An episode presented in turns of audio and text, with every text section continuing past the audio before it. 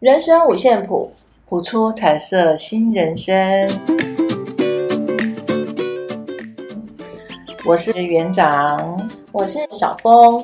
我们所谈的内容没有对错，也不批判，只是分享自身的经验以及人生不同的看法。欢迎进入今天的主题：老屋翻新。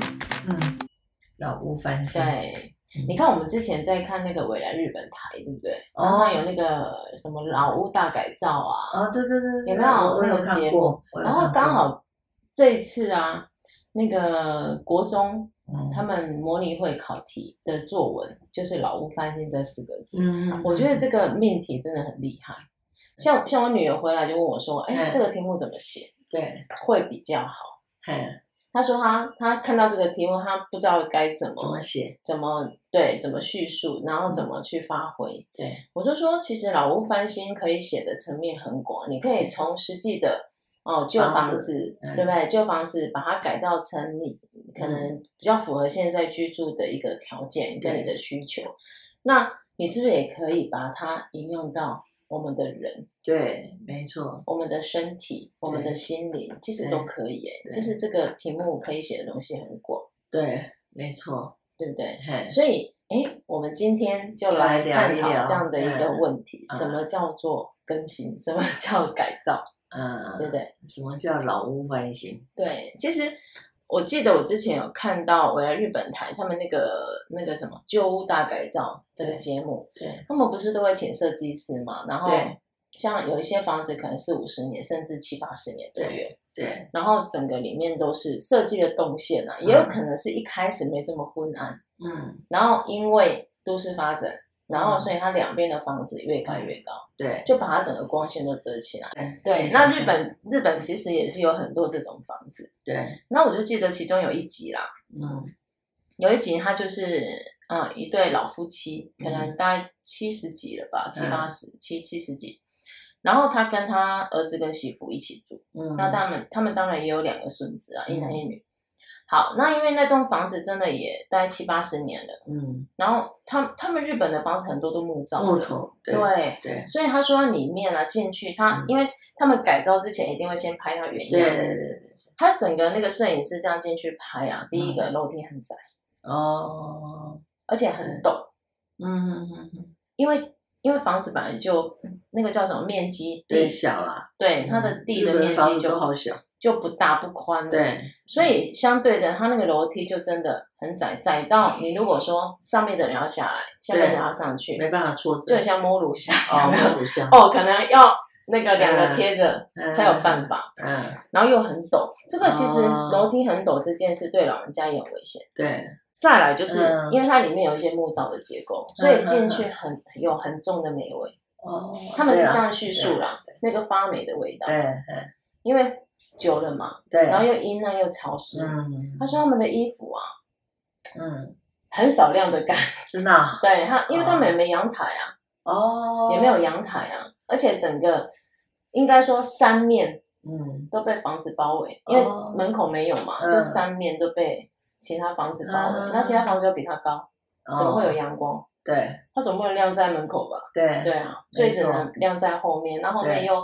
阳光照不进来，嗯，所以他说他们的衣服几乎 真的要真的要弄干，就要去洗衣店自己把它烘干。哦，对，然后也很好玩的是，像他们杂物也一堆，就他们连进厕所啊都还有高低落差，嗯，高低落差也在同一个层层里面，所以使用起来非常不方便。嗯，好，那那所以那个年轻人就想要翻新，嗯，因为。工有工作有存一笔钱嘛？那老人家可能也有退休金，嗯，他们就想要翻新。可是，哦，那对老夫妇一开始是反对的，嘿，他会觉得，哎，我们的家住这么久都习惯了，对，对不对？也使用上都习惯，你现在翻新，对，来第一个花钱，第二个搞不好我们我们住我们不会那么习惯，嗯。老人家不太喜欢改变，对，对不对？对，好，那可能年轻人跟这个老人家在沟通上就发生一些小冲突了。对，那当然最后有决定要改造，对，所以才请这个建筑师过去嘛。对，哇，那整个弄完之后，我就觉得建筑师真的是魔术师，嗯、真的很厉害，好像变魔法一样。嗯，一开始我就觉得，哎，这样的房子要改造，嗯，应该有一定难度吧？而且那个地基又又窄，对，再怎么改造也也有限，对。可是没想到，嗯，建筑师就是建筑师。即使再窄的地方啊，嗯，他也可以把它设计成你进去，就就进去之后啊，他会用一些一些设计巧思，让它看起来没那么的狭隘啊，就整个视野看进去，嗯，哦，跟之前完全不一样，嗯，哇，那这对老夫妻当然啊，新家落成那一天，他走进去，你知道那个老婆婆感动到哭哎，欸，对。她说：“没想到我们的家可以变成这样。”我有看过几次，有。哈、嗯，对有，有些老夫妻一开始都不相信自己的房子可以这么美，嗯，然后改造之后，哇，整个焕然一新，然后让他们的心情也变得不一样，对、嗯，然后住在里面的那种感觉，嗯，跟便利感，嗯，跟以前截然不同，嗯，对，就然后对，就像那个老爷爷就讲的，还好我们有。我们我们最后决定改变他，还好，真的，那还好。你有没有慢慢的改变自己？有。那其实我就发现，现代人，嗯，不管是男生女生嘛，对，我们都不爱改变。其实不要说老人家哦，我们我们到你看，我们到中年，嗯，甚至有些年轻人，嗯，他可能生活生活方式已经固定了，对。然后安逸了，嗯，他就不会想去做改变。对，可是实际上不改变真的可以吗？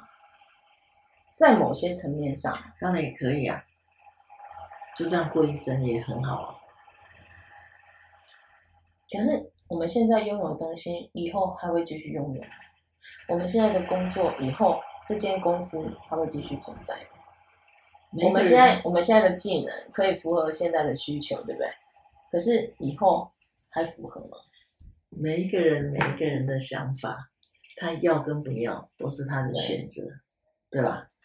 然后这个就讲到我们从小我们在引导孩子的时候，你给孩子的什么的样的价值观？你你的价值观是什么？我我们在讲啊，价值观其实有的时候就是每个人判断是非。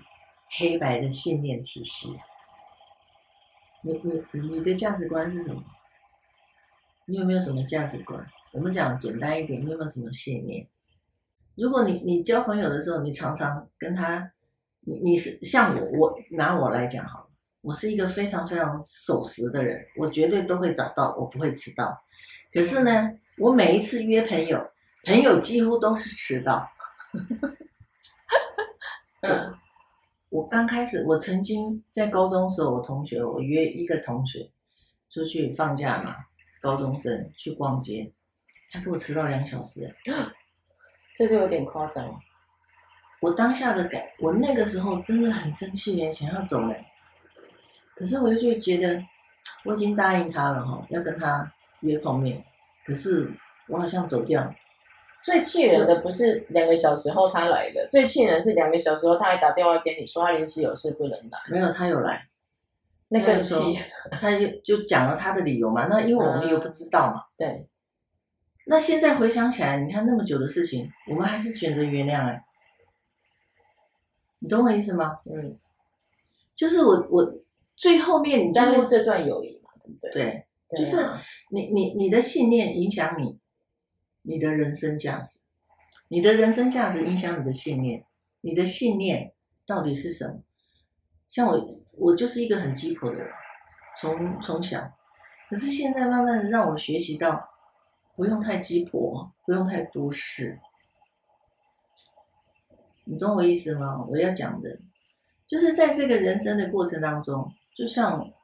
我们不断不断在冲击我们自己的信念跟价值。这个朋友老是在泼我冷水，或是他老是在背后讲我的坏话，我还要跟他当朋友，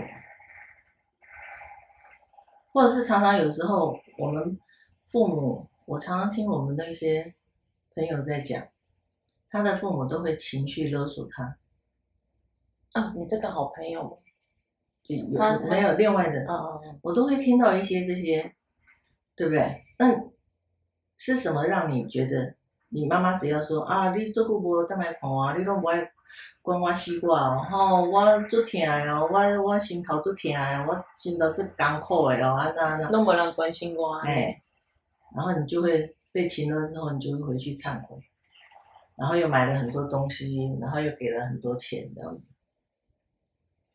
那可是他明明很好，那可是其他两个他都不会去嗨哦，很奇怪哦。他就只会对这个孩子，对，只会对这个孩子嗨哦，因为这个孩子最好嗨呀，是吧？对不对？他都接受嘛。对，那你接受的同时，你你的想法是什么？你为什么要接受他的情绪勒索？你当下的想法是什么？是因为觉得我要孝顺父母，还是因为妈妈没有我不行？其实我觉得很多的思考点、价值观应该都回到自己了，对对不对？对啊。就像我们上礼拜说的那个主题，其实每一个阶段的选择，它都会变成是一种因果，对啊，对不对？没错，是啊。你什么？你种下什么因，你就会得什么果嘛。你的选择是什么，你可能就会走向一个方向。对，那、嗯、那你想改变它的时候，有没有勇气去改？你有没有魄力去改？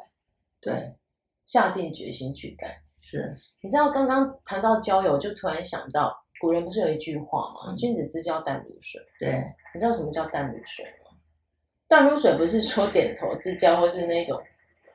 好像彼此不熟这样子，嗯，其实不是，对，其实你会发现，我们人都需要水，对，饮料不喝没关系，嗯，对不对？茶不喝没关系，对咖啡不喝没关系，但不能没有水，对。那水是什么？它是柔软的，就像老子说的“上上善若水”，有没有、嗯、这四个字？那什么意思？水是什么？柔软的、透明的、无嗯、呃、没有味道的。嗯，对，对。然后它又可以，嗯、应该说它又适用在任何的一个容器当中，对，空气当中，对。但是它却带来带来世间万物这么大的一个恩泽，嗯，对嘛？它可以灌溉让植物生长，嗯、对，它可以让所有的生物得以怎么样？嗯，存续它的生命，生命对。对你看他多么伟大，但是他从来不会选择他应该待在哪里。小小的溪流他也待，水沟他也待，对吧？嗯，他任何地方都存，他都可以存在着。对，是。那君子之交淡如水是什么？其实讲的是，就是说人跟人之间，就像我们常讲的，人太亲密，我们就会在乎太多，我们就会想从对方身上得到更多。对，因为你会觉得我付出这么多啊，我回馈什么？你从你身上回馈怎么这么少？啊，会比较哦，所以他的意思就是说，两个人的友谊要长长久久，就要像这个水一样，嗯，细水长流。对，然后呢，彼此的牵绊不要过多。嗯、什么叫牵绊？例如说、嗯、啊，你钱借我了，我钱借你。啊，当然没有。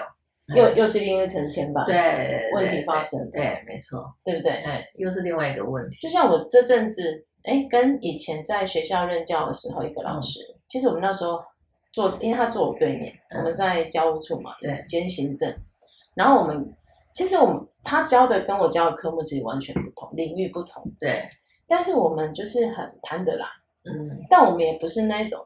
像好朋友这样常常小酒去 shopping 来其实都没有，其实都没有，我们就只是在学校碰面，然后聊聊。像有时候，哎，他没课，我没课，我们就聊聊天。嗯，然后反而我现在离开学校之后啊，偶尔有时候一年才一次哦，甚至两年才一次，嗯，才见面一次哦。对。可是每次见面我们都很开心。嗯，我们就会。比较没有那个价价值，也没有那种隔阂，我们就会聊，哎、啊，你最近怎么样啊？对兴趣是什么啊？对，然后我们就会开始，例如说，哦，聊聊起植物，可能这也是共通话题啦。对，我喜欢植物，他也喜欢植物，哦、那我们就会开始在那边讲。嗯，然后这次还跟他在那边玩塔罗。哦，我跟他说我最近学了塔罗。啊，然后他也很开心，一起玩这样子。嗯，我就觉得那种感觉是很好的。对，但是你说我们常见面，我们是什么知心好友嘛？好像还好，也还好，也不常碰面。嗯、可是，一碰面就觉得很开心。嗯，我很喜欢这样的一种关系，对，呃、关系，对，没错，没有什么牵绊，是，然后彼此没有想从对方身上得到什么，嗯、就只是一种敞开心胸，你跟一个人，嗯，就是聊聊近况，嗯、然后彼此关心这样子。那你年轻也是这样子的想法跟交友的方式，这样，可是很多不被接受。其实我有遇过那种占有欲很强的朋友啊。哦，对啊，他会觉得说，哎，我对你这么好，那你怎么好像对我跟对其他人都一样？嗯，他会有那个比较心态。他说我对你这么好，我们不是很好的朋友吗？那你对我的待遇跟对别人应该要不一样。可是对我来讲，我都觉得一样，大家都是朋友，要有分谁跟谁嘛，嗯，对不对？要有分等级嘛，嗯，对。所以后来慢慢的就会发现说，哎，他想要跟我想要可能不同，嗯，我们就慢慢疏远了，还是会有这种这种，对啊，就是筛选啊，对对对，就是在成长过程当中，如何让自己那个觉知跟觉察，对。对不对？更新自己的想法，有时候我也会觉得说，哎，一段友谊消失了，会有点难过。嗯，可是实际上想一想，缘分到了吧，就让它顺其自然。哎，那你很年轻就有这样觉察，很好哎。真的就让它顺其自然。所以我先生常说我没有朋友，我觉得不是我没有朋友，那你翻新的很快呢，而是说。我不想要受限于任何形式的关系，我不喜欢。嗯，其实像像我爸妈也是，还好我爸妈不太会情的啦，嗯、只是说以前的父权时代，爸爸都嘛，父母亲都嘛希望我们听他的，对，对不对？没错，没错。所以我们想反抗或是跟他提出不同的意见，嗯、一定会被骂。对，就是被骂。对，还好没有被打，就是被骂、被教训。没错。嗯、所以，我们小时候其实也算是听话的哦，对，也算听话。可是慢慢长大，当我们到外地求学的时候啊，哎、嗯，反而就，嗯，有时候偶尔回家，可可能有时候那那时候呃年轻嘛，嗯，爱玩，所以有时候也久久回去一次，嗯，哎，就会发现父母亲不再会这么的，嗯，好像那种，因为他们年纪大了。对，那种严肃好像就不见了，就变得是很慈祥的父母亲，嗯、然后问你，哎，啊你怎么变瘦了啊？嗯、你有没有想吃什么啊？嗯、对不对？那那种关系，哎，好像又又改变了，变好了。嗯，以前想逃离家里，对，反而年纪到了一定程度，就又想常常会想要跟他们聚一聚。因因为父母年纪大，对，怕时间不多了。有的时候会这样想，是吧？可是我发现有时候随着，嗯，我们的观念在改变，我们传达给他们的信念不同，他们也会接收到。嗯，我我发现了，虽然说可能一开始会有一些强烈的、激烈的冲突，嗯，可是我相信我父母亲就是长辈，他们也会去思考。嗯会啊，只是说啊，可能嘴巴上还是 得理不饶人，对不对？可是实际上他们真的没在想嘛，没在想你讲的话嘛，没在思考你说的，你你所传达给他们的那种所谓的信念嘛？应该有啦，对，只是有些时候都为时已晚，为时已晚了，有时候要给时间呢，因为你你想要做的事情，最后会变成嗯。好像变成一种自然，就做不出来。就像我拿我爸的例子好了，我爸爸就是七岁往生，他八十几岁的时候，其实人八十几岁就需要，就需要有一个人在旁边，对，照顾照顾。嗯，他有很多小孩，而且他有三个儿子。然后有一次我刚好回去，他就。刚好也生病，然后我们就送，当然就是送急诊。然后在平常的日子里，我就跟他说：“我说你可以跟你的小孩讲，每天一个六个嘛哈，对，一个可以轮流回来照顾一天也都可以。他说啊，女孩子嫁出去了，就是婆家的人，不行。我说好，那女生不行，那就男生了，让他们一人轮流回来一个礼拜照顾你啊，不是很好吗？这样，你不要这样子大家担心。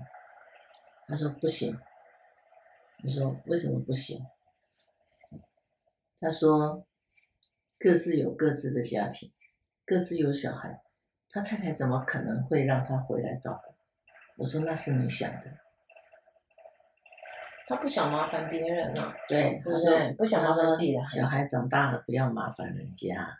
嗯，我说那如果你这样子的想法，你知道你会让他们造成遗憾吗？嗯。是吧？对，我说你的头脑怎么那么死啊？我都叫他袁贝贝。我说袁贝贝，头脑要更新一下，时代不同了。你现在是需要被人家照顾，你不要不好意思。可是他还是没做，最后他就找了一个大陆姐来照顾他。所以其实有的时候。嗯，我不晓得啦，那是他的人生故事。虽然他现在不在了，还是在讲他的故事。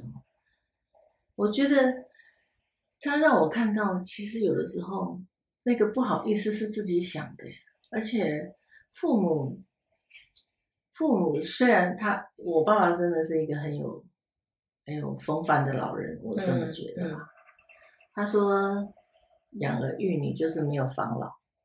他们有他们的家庭，他们要对他们自己的家庭负责。可是我常常讲，那边的观念很先进。是啊，嗯。然后我就说，对，这是没有错的。可是我们照顾父母是是发自内心的，对吧？你要，而且这种东西你，你你是要我，我常常讲孝顺不是没有没有一定要多孩子多孝顺，没有，现在没有什么孝顺父母。只是培养一个，我们讲一个感动的心，一个感恩的心。那这个感动跟感恩的心是是要被引导、开发起来的。没没有没有孩子天生下来就是会感动感恩的。如果你从小那个环境，你没有让他去感动、去感恩、去感谢，他不会想到要为别人多做一些什么，不会。其实我觉得是双向引导。对啊，没有错啊！你要有那个，要有那个环境，你可以有时候可以讲，有时候是契机啊，对吧？对，啊，错过那个契机，你要怎么？我刚，所以我刚刚讲了，嗯，你就开不了口了啊。是，那我就跟他说，这种事不是我我我我我我去讲吧？是啊，对吧？对，所以就就变成，所以有的时候你说人的思想。人的想法、人的信念、你的价值观，都影响你选择下一个，影响你选择下一个，做下一个的决定，造就你今天这样。那你如何让自己成为更好的人？其实我们身边多多少少一定都会有一些我们讲忠言逆耳的人出现，一定会有，对吧？对。可是很奇怪哦，你的。我们讲缘分没有具足的时候，这些话完全听不进去。嗯，是，对，我有一个朋友，最近他说他他他眼睛有问题，他好像有一点轻度的青光眼。哦，青光眼，青光眼没办法治疗哎。对，啊，医生说轻度青光眼是，对，因为他说他长期眼压太高，应该是要看医生，对吧？对啊，你觉得要看西医还是中医？先看西医吧，至少有仪器可以检查，对吧？对，他去看中医，针灸吗？没有针灸，就吃中药。你看哦，快六十岁的人，然后这样一生走来，他一个人哦，我们都很担心他老了没人照顾。从年轻，从他年轻，我们就一直跟他说：“你该可以怎么样？你应该可以怎么样？”那个时候，赚钱很容易，因为他一个人存的都是自己的。哦，对啊，不用养家糊口。对，可是他到现在没有任何存款。哈？为什么？前几天碰到他，我说：“你是不是有点后悔？”他说：“对。”我说：“没关系，你只要想一想，后悔什么？后悔他什么都没有，然后眼睛又快，他会担心他眼睛又快看不见了，他要养活他自己啊。因为年轻时候我们就一直跟他讲，你你不要那么会花钱。如果我今天赚三万，他是三万统统花光光的的人，嗯，这样你知道，他不会，他完全没存款吗？没有。没有存款，一个人完全没存款，可以你看，然后他的旁边都是跟他建言的人，这个怎么翻修？你跟我讲一下。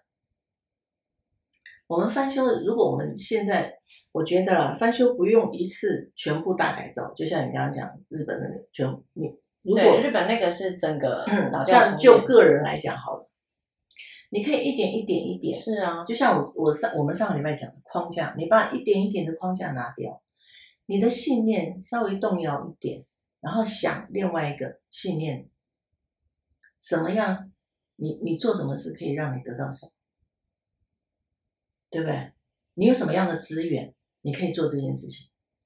就像你刚刚你女儿问你有什么资源，其实我们人有很多很多的资源，可是我们常常都忘记去去用。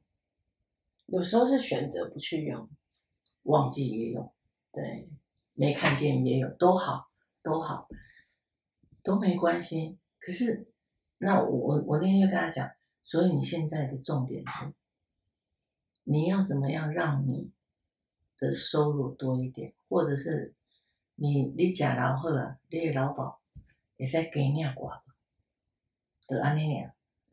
我说不用伤心，也不用难过，看得出来他有点有点情绪。我说没关系，那个都过去了，现在做都还来得及。是，没错，对不对？嗯。人的想法，我觉得很奇妙的是，老天爷他只要看到你稍微有点调整，我们讲微整形，我常常讲微整形，对，你只要稍微调整一点好了，他一定都会给你任何的机会。有的时候。大的因素啊，大的挫折是要让你从内在整个翻搅起来，那个是很痛苦的一件事情，一定，对吧？对，好，那你只要微整形，你怎么调整？慢慢的，对，慢慢的改变，对，然后慢慢的调整，调整，调整，调整，你才会朝那个好的路，对不对？你想要的更好的生活前进。啊，如果你都你觉得你这个房子就好好的，就好好的，八十年也在住啊，对吧？然后里面杂物一堆，然后壁癌，对，然后壁癌，然后走路都走不通，对，对，走路都走不走不过去了，啊，这边也是东西，那边也都是东西，你要不要明亮一点？你要不要干燥一点？你要不要清洁一点？这都是你的选择。也许他。也许他找个时间让他断舍离，把杂物都丢了，哎，他房子搞不好，哎，突然间变大了，是也不一定。就像我们的内在，对对不对？我们我们那些旧有的观念，怎么样让让我们那些旧有的观念去除一点？是，对啊，你只要想到如何让自己更好，我可以做什么让自己更好？我可以有谁可以帮我？开口不。不要觉得丢脸，有很多时候我们都觉得啊，更小啊，这样子可以感动。我们常常被这句话：家丑不可外扬。我我都不觉得，我我我都我我就讲了，我都我其实是没有什么真正重大秘密的人，没有，我通通都讲，我见谁就讲，我只要心情不爽我就讲，我真的觉得。不要跟人家比较啊，自己你自己就是最好的啊，对不对？要比较比较什么？我从来没有在做任何的比较，这样子人家讲我什么什么，我就当他的屁。你又不是我，你怎么知道我怎样？对，你又不是真正认识我的人，认识我了你就觉得我是一个好人了，真的啊，是啊，我对你的好我又不求回报。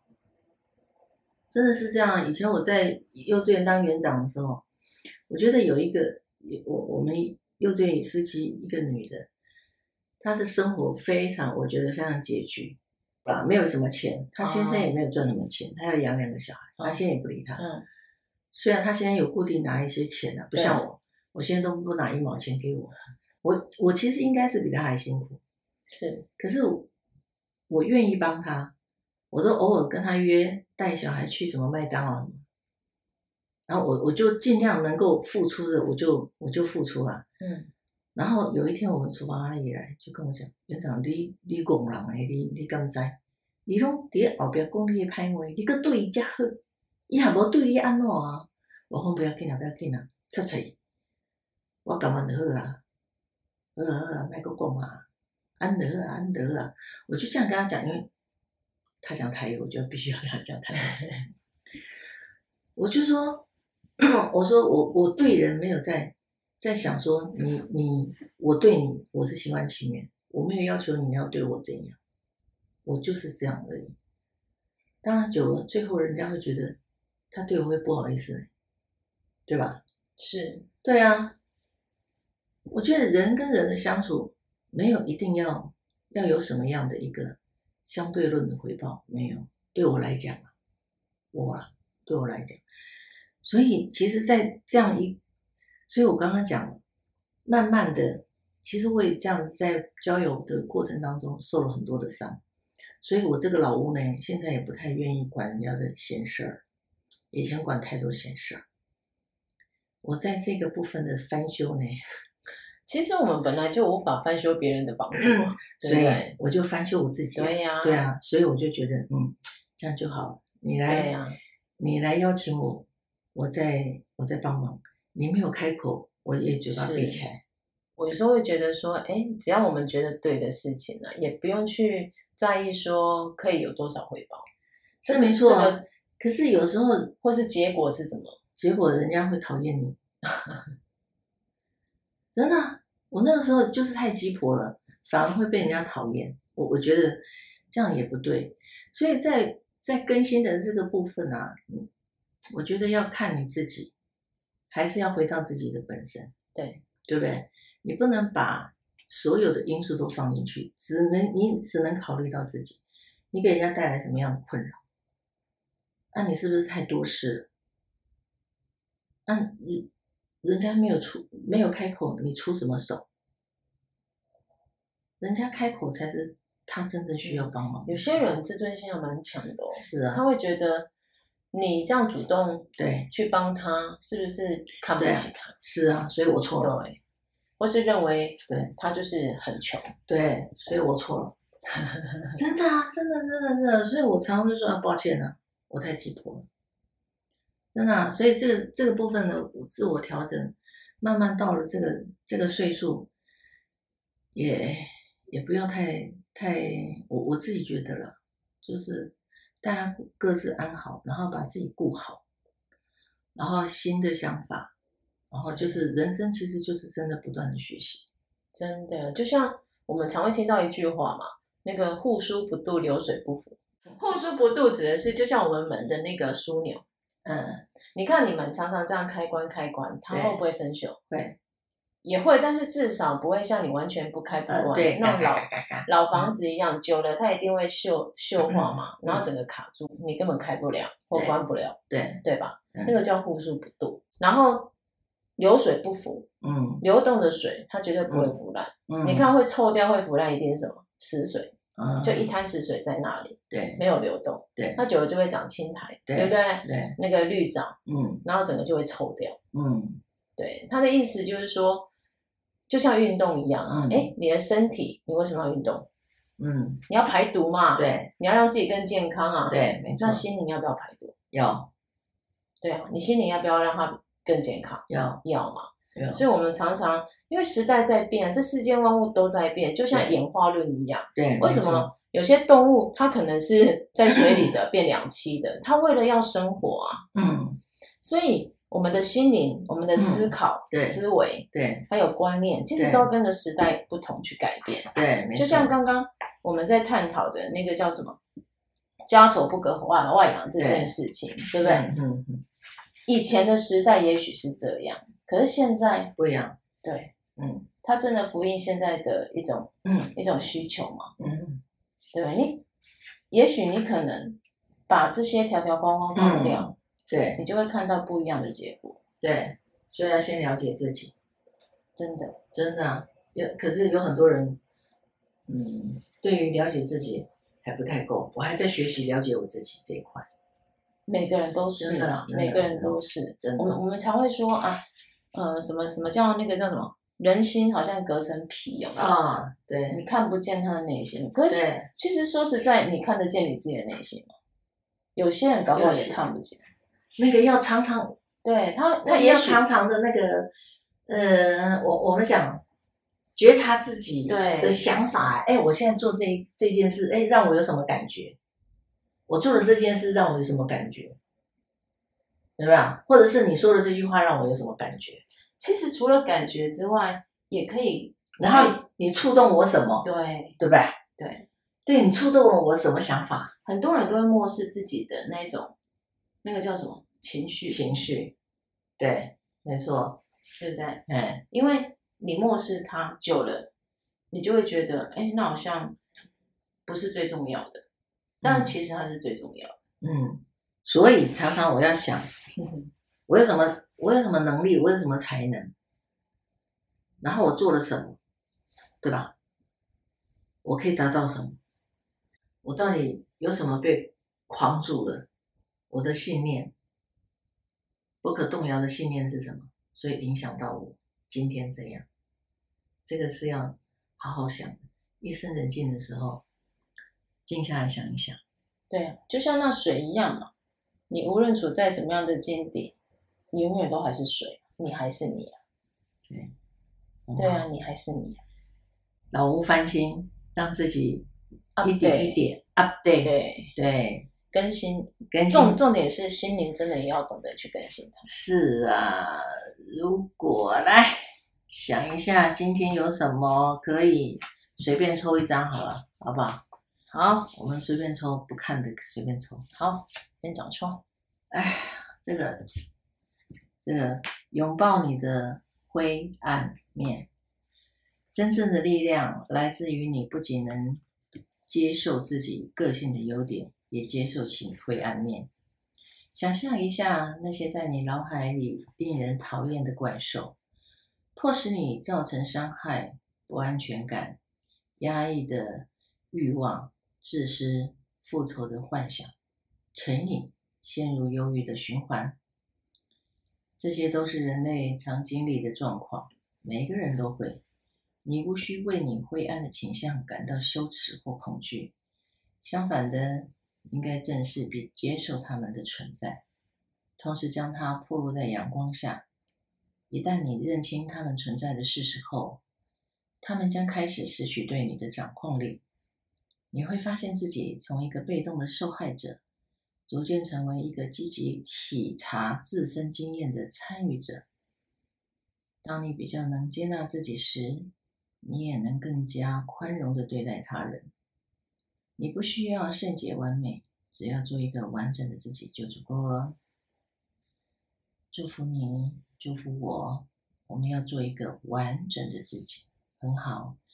谢谢大家的聆听，不要忘记在我们的 YouTube 三一幸福工作坊工作坊，还有嗯，在我们的 FB 帮我们按赞，然后给我们一些鼓励，对对，然后更欢迎的就是您可以在底下留言，留下您哎听完这一集之后你的感想，是你的心得，你的想法，对，那也可以分享你的小故事，对，让我们朝着更好，对，好，好不好？